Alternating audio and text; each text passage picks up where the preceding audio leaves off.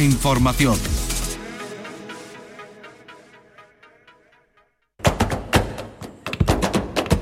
Portal Flamenco con Manuel Curao.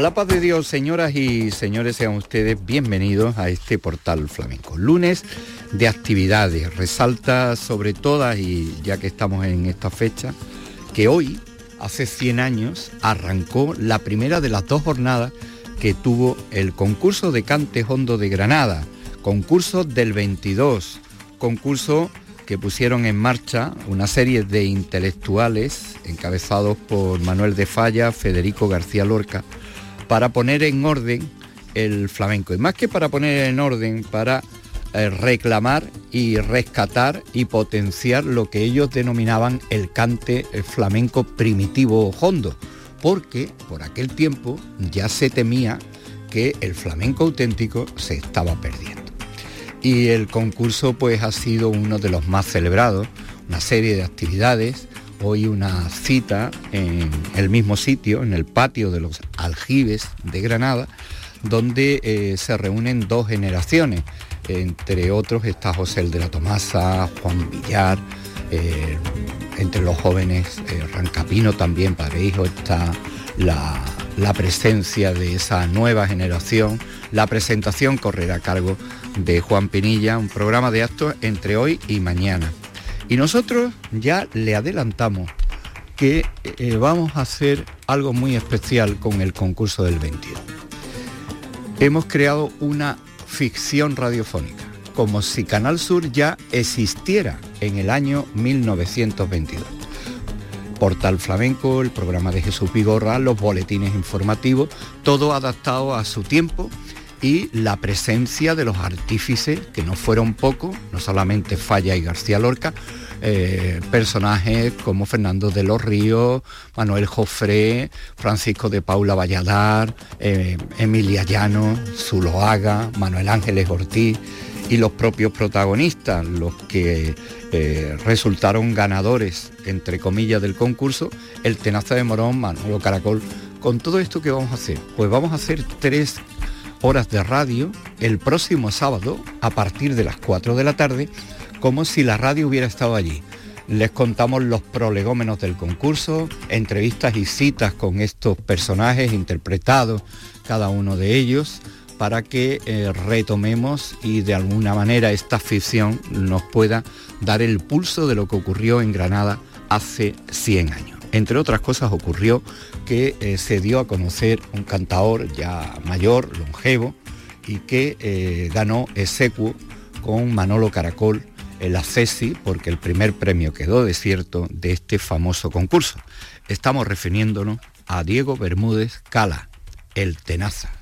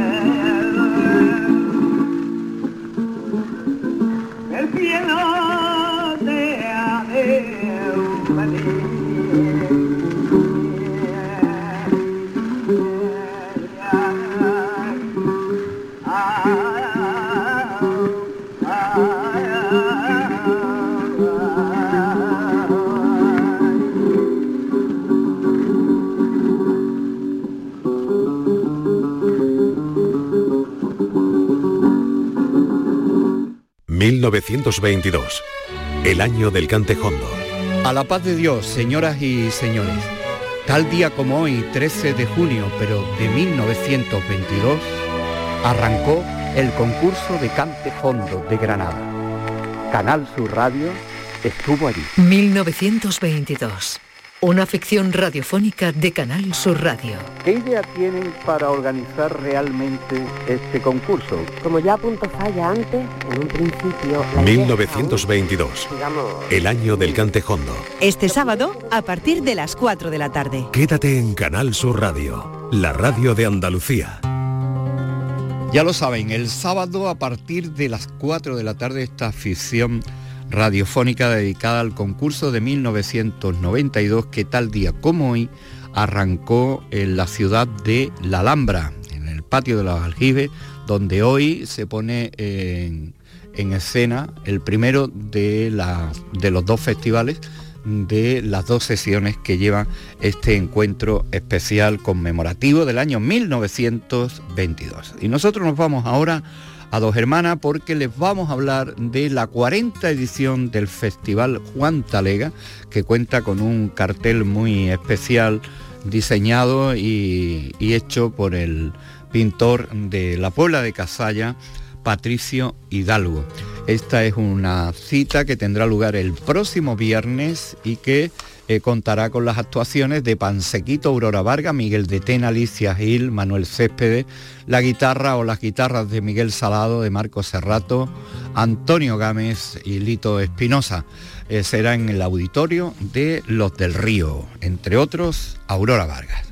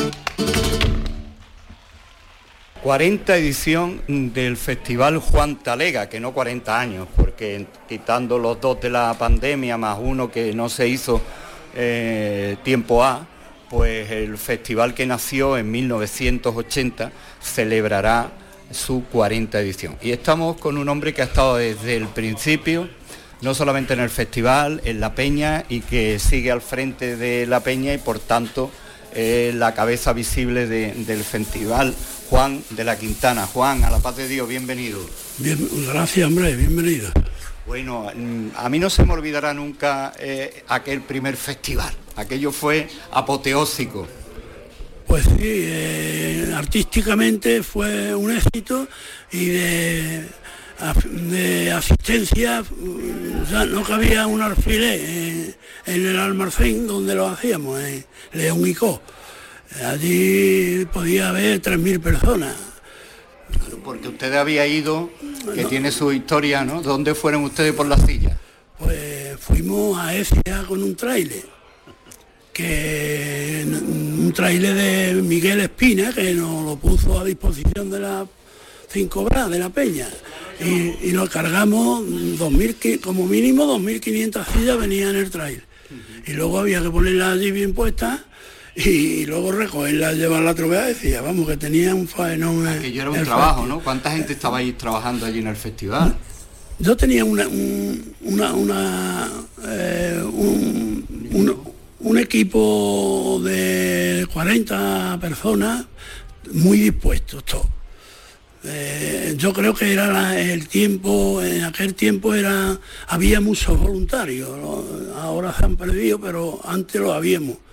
Habíamos mucho dando, eh, eh, que yo creo que fue el tiempo de hacer asociaciones de vecinos, peñas y todo lo hacíamos y no nos costaba trabajo hacer todo gratuitamente. Bueno, nos costaba dinero, seguro. Ah, bien. Porque poníamos una redonda a cada uno y nos costaba lo que fuera.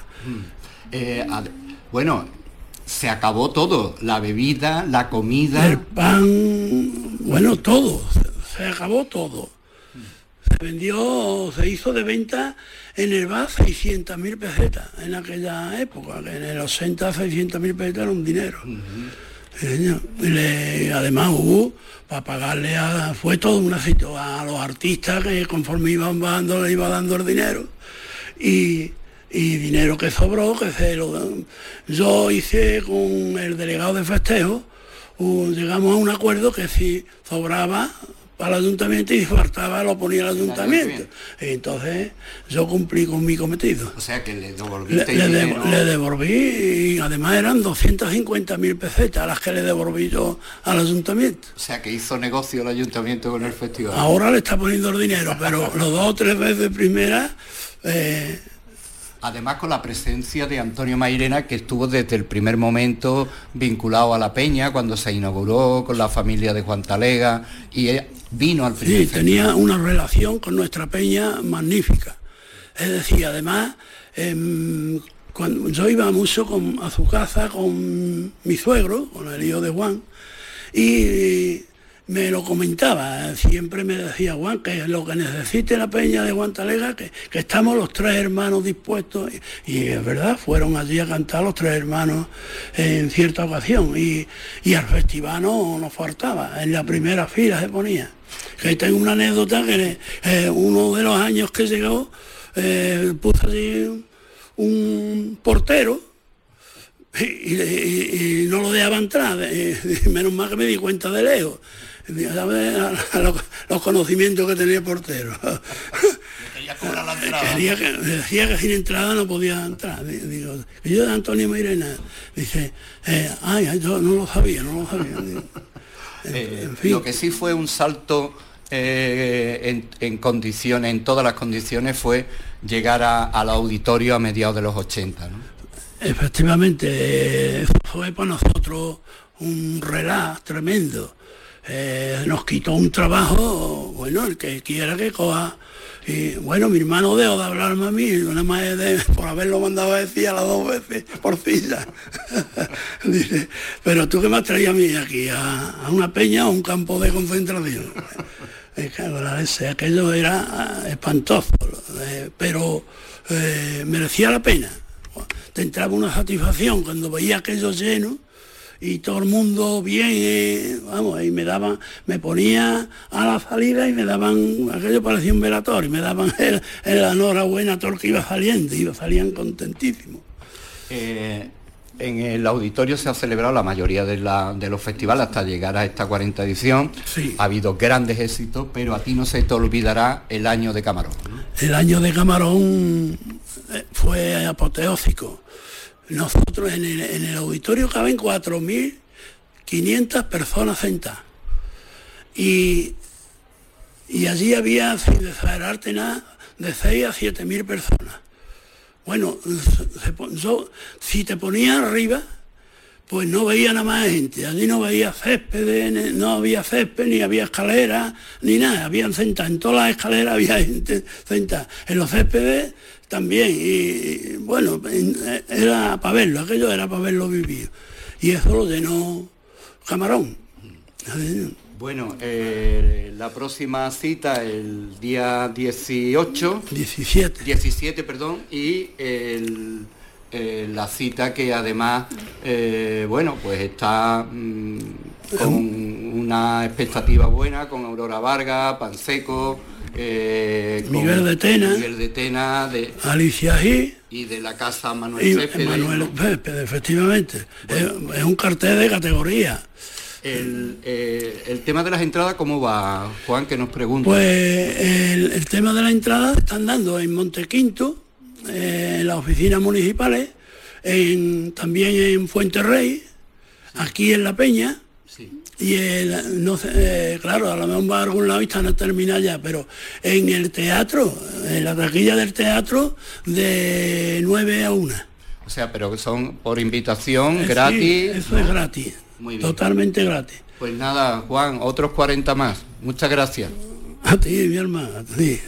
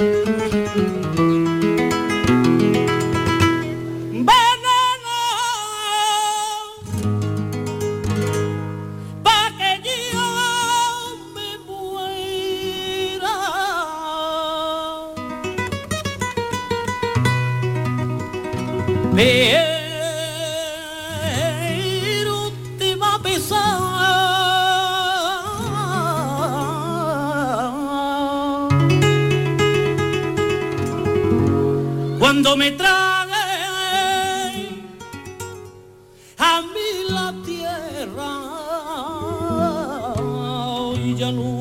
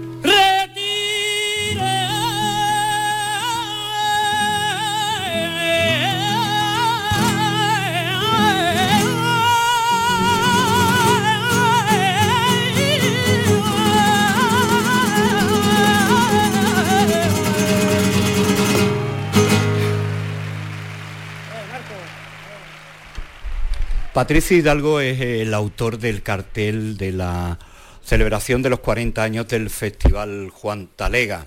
Un hermoso retrato, eh, se ve a la legua que su firma, porque es un estilo tan, tan personal y, la verdad que nos alegra eh, encontrarnos con él y preguntarle, ¿no? Porque la cartelería eh, en el flamenco es algo extraordinariamente importante y no siempre bien ponderado precisamente esa, esa labor. Pero él viene de una escuela de uno de los mejores cartelistas, eh, Moreno Galván fue aparte del mecenas y el valedor de Pepe Meneses y su letrista, pues dejó ahí una forma en su cartelería que hereda con su propia personalidad Patricio Hidalgo. Patricio, la paz de Dios. ¿no? A la paz de Dios. ¿Dónde está la consonante de hacer este, este retrato de Juan Talega? Bueno, a petición de, digamos, pues de la, de la Junta ¿no? directiva de, este festival y de la Peña Flamenca Juan Talega, pues me, ofrecieron en este 40 festival, 40 40 eh, edición del Festival Flamenco Juan Talega, pues que siempre los números redondos pues tienen, tienen su pequeño homenaje, ¿no? Y, la verdad es que ha sido una responsabilidad y un honor. Eh, negro sobre blanco, es un cartel eh, que resalta precisamente la figura de Juan Talega sentado en una pose muy, muy propia eh, del cantador de, que le da nombre al festival y a la peña. ¿no? Pero ¿por qué el cartel negro sobre blanco, Patricio? Bueno, para resumirlo, eh, cuando escucho a Juan Talega, aparte de que sus imágenes son en blanco y negro, yo creo que su cante también es en blanco y negro, ¿no? Eh, está fuera de, floritura, no, no es un cante no es un cante bonito, es un cante más allá de lo bonito, de, lo estético, es un cante que ahonda, ¿no? que, que, pisa la tierra, pisa, pisa los adentros también. ¿no? Bueno, Patricio, eh, aunque estemos hablando del Festival Cuantalega, no me puedo eh, pasar por alto eh, la reunión ¿no? de tu pueblo, ¿no? Cuéntanos. Bueno, pues eh, este año se augura un, año más de buen ambiente y de buen cante, de buen toque y de buen baile. Vamos a tener a Rafael Riqueni a la guitarra, tengo que mencionarlo porque lo amo con locura, su arte y su persona. Va a estar María Moreno al baile y el cante de Ana Lallilla, de, de la María Terremoto de, del de Cádiz, el David Palomar y también el de, el de Rubito Hijo, ¿no? Eh, vamos a tener el cante de él también. Eh, se augura una buena noche. eh, Puebla de Casalla y su reunión de, de Cantejondo. Quiero aprovechar porque antes hablábamos, eh, antes de la entrevista, de, de los niños, eh, de cómo llevar el flamenco, qué, hacer, ¿no? Y me contaba Patricio una, una actividad, eh, se le notaba en el brillo de los ojos, ¿no? De lo contento que estaba de ponerla en marcha y de haber encontrado el resorte, ¿no? ¿Qué haces con los niños o qué haces con el flamenco y los niños? ¿Qué, cómo es esa actividad? Bueno, es un taller que llevamos tanto mi persona como eh, David Eloy Rodríguez y José María Gómez Valero, ambos poetas, eh, acercar el, flamenco desde lo que son las letras, ¿no? que le preguntamos a los niños que bueno, ¿qué es el flamenco? Y, cuando están resumiendo o detallando el flamenco, muchas veces se olvidan de que el flamenco tiene letras. Y resulta que las letras flamencas pues a veces tienen hasta autoría, ¿no? Eh, y cuando los niños se le hace el, taller y se le hace el juego y cuando encuentran el truco de que el flamenco no solo canta sino cuenta, pues se animan a, contar cosas vivenciales o juguetes de amor, juguetes de, puro juego, ¿no? De, de a la calle me salí, por ejemplo, el primer beso, o de tu casita a la mía, ese otro primer beso de esa copla que conocemos todos. Y cuando van encontrando esos trucos, van, encontrando un flamenco más cercano, ¿no? De que el segundo verso rima con el cuarto, de que el primero con el segundo puede estar suelto y de que es tan simple como un octosílabo y de que es tan cercano y simple como crear una rima, ¿no? Y después cantarla, después acompañarla de música, después bailarla, ¿no? Eh, esa labor yo la creo fundamental, es una asignatura pendiente, ¿no? De que el flamenco hay que acercarlo a las nuevas generaciones, hay que transmitirlo de una manera como es el flamenco. El flamenco es sencillo, es cercano, llega al alma, llega al corazón y llega como un juego muchas veces, ¿no?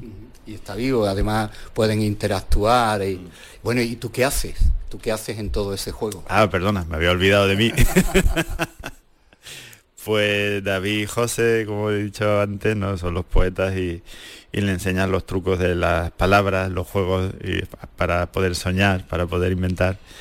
Y yo las materializo, esas letras que van haciendo durante ese curso, bueno, durante ese taller, y las materializo en, en dibujos, ¿no? Quiero dibujarlas. Entonces, eh, ellos ven la magia de la creación, de que todo se puede crear en el momento, de que todo inspira y de que todo es una comunidad al final, ¿no? de que unos inventan palabras, otros inventan imágenes y todos nos vamos inspirando. Patricio, muchísimas gracias y adelante con ese tipo de iniciativa que el tema de la pintura lo tenemos garantizado. muchas, grandes, muchas gracias y viva el flamenco.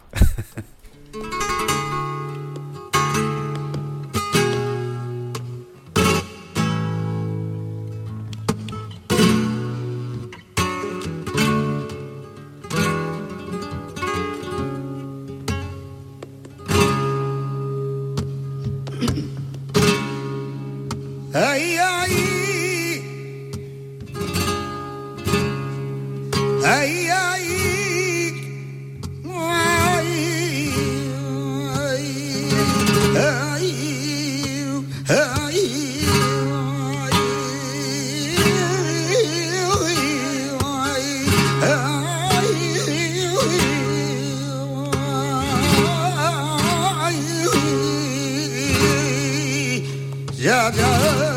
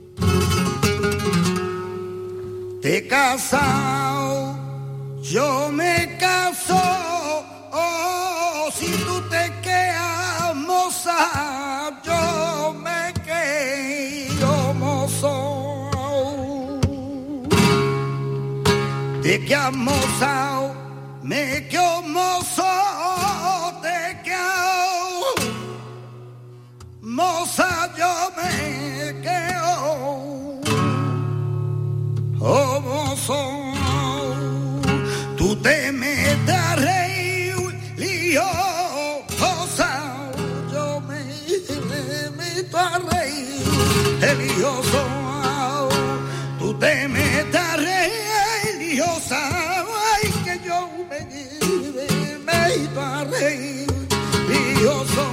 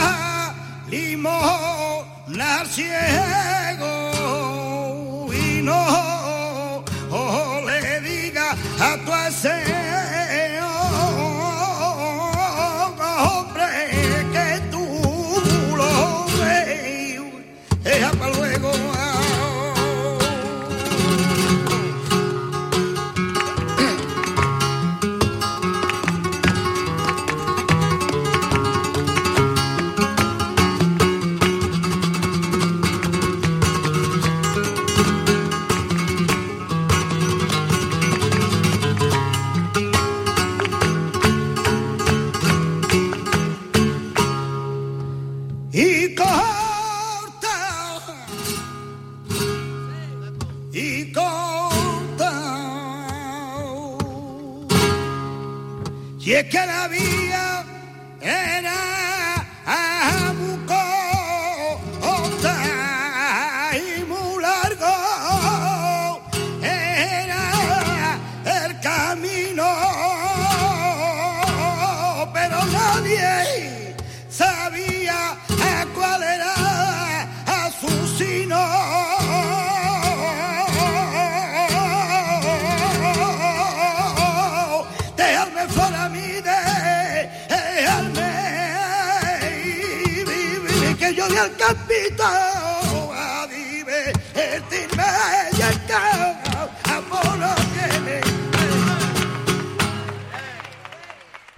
1922, el año del cantejondo. A la paz de Dios, señoras y señores. Tal día como hoy, 13 de junio, pero de 1922, arrancó el concurso de cantejondo de Granada. Canal Sur Radio estuvo allí. 1922. Una ficción radiofónica de Canal Sur Radio. ¿Qué idea tienen para organizar realmente este concurso? Como ya apuntó Falla antes, en un principio... 1922. el año del cantejondo. Este sábado, a partir de las 4 de la tarde. Quédate en Canal Sur Radio, la radio de Andalucía. Ya lo saben, el próximo sábado a partir de las 4 de la tarde está ficción radiofónica dedicada al concurso de Cantejondo de Granada del año 1922. Y ahora vamos a hablarle del Valle Gitano, un festival que ya se ha instalado en el calendario festivo, festero y flamenco en Sevilla y se llama el Valle Gitano porque se hacen los jardines del Valle, que está contiguo a la Casa Hermandad de la Hermandad de los Gitanos de Sevilla. Vamos a escuchar al hermano mayor, José Mari Flores, el día de la presentación hablando de lo que supone para la hermandad esta cita flamenca y sobre todo con el fin que se hace, que es para los fondos de la obra social de la propia hermandad. Y yo quería expresar fundamentalmente el contenido social que quisimos, con el que nació este proyecto y que me alegra muchísimo que, se haya consolidado a lo largo del tiempo, a pesar de que tuvimos que tener un parón obligado por la pandemia, pero que evidentemente el fin fundamental del Valle Gitano es la acción social de la hermandad. una, acción social que tiene muchas arterias, una, acción social que no solamente se limita a la atención a las personas aquí en, estas magníficas dependencias que, gracias al esfuerzo de todos sus hermanos a lo largo de su historia hemos podido construir, sino que mm, se va más allá de las murallas de la ciudad y vamos, y vamos encaminándonos cada vez más al polígono sur. Esta hermandad apuesta por la educación, apuesta por mm, luchar por las personas que más lo necesitan, por las personas que se encuentran en riesgo de exclusión social, como es en el caso de los niños, fundamentalmente con ese proyecto Cayetana que desarrollamos ya desde hace tiempo, en, este caso en el Colegio Andalucía, un colegio de, infantil de primaria que está enclavado en, el barrio de la Vivienda y que hay niños allí escolarizados que necesitan de nuestro apoyo y de nuestra ayuda.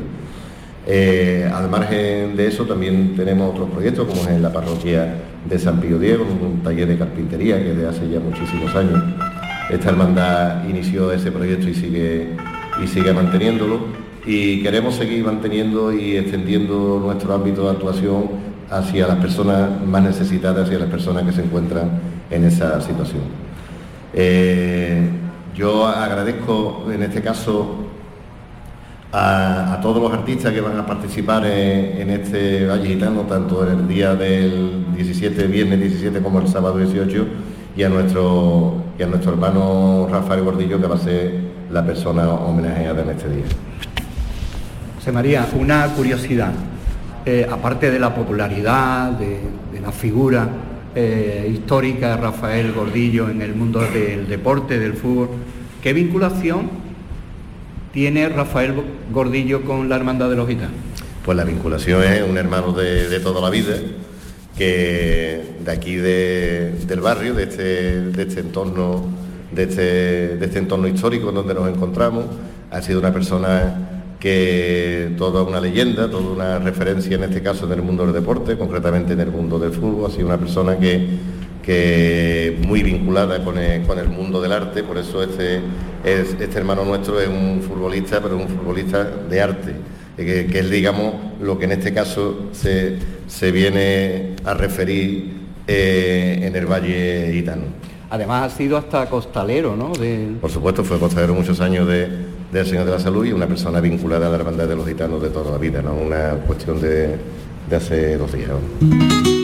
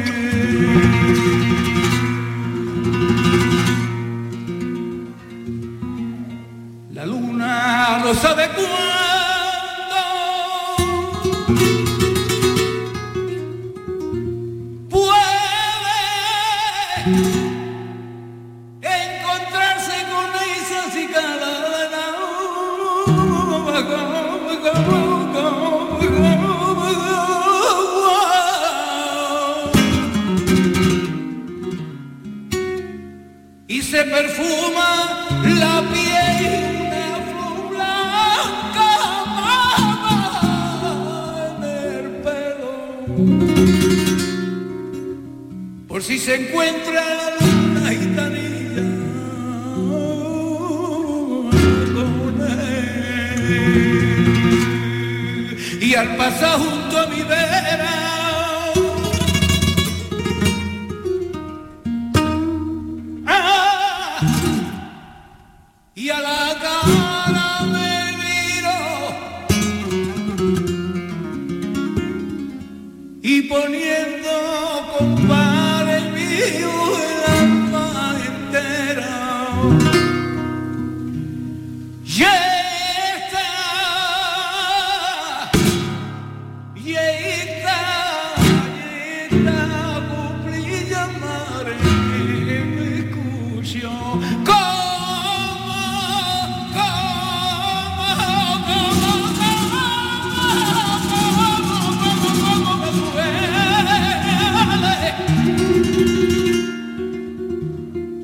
el alma humana, señores,